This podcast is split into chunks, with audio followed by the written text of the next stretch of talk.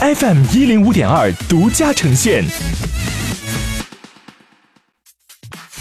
好奇心日报 News Online。本节目由好奇心日报和喜马拉雅联合出品。今天涉及到的关键词有奥斯卡、影视行业纳税、Taylor Swift、孟晚舟、戴森、北京居民。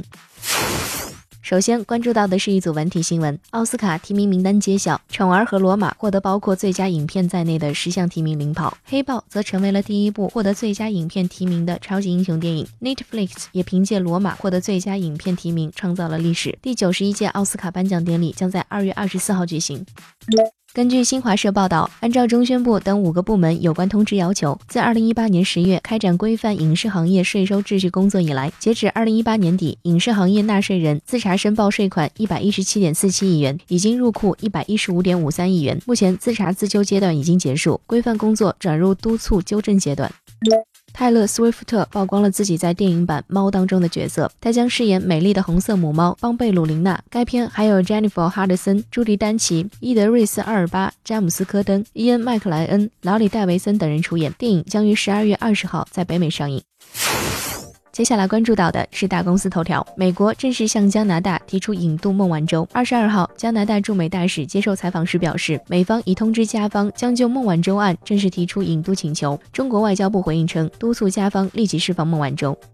戴森将把总部搬到新加坡。戴森强调，该计划和英国脱欧和税收政策都没有关系。在这份声明中，戴森透露，其2018年的收益达到11亿英镑，约合14亿美元。根据数据，詹姆斯·戴森的财富增加了约30亿美元，至138亿美元，使其成为了英国首富。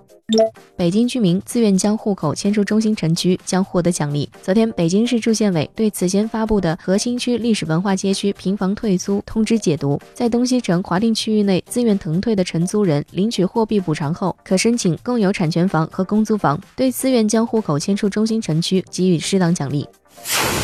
今天你不能错过的其他新闻有：电影《黑寡妇》将于下月开拍，《绿皮书》内地定档三月一号。天天快报被约谈整改，美国政府停摆依然持续，但特朗普坚持按照计划日期发表国情咨文。春运首日旅客发送量达到六千七百五十四点五万人次。明年新的 iPhone 可能要放弃 LCD 显示屏。以上就是今天好奇心日报 News Online 的全部内容，也欢迎你把刚才的收获告诉周围的朋友。好奇心日报 App 高颜值新闻媒体，让好奇驱动你的世界。我是施展，下次见。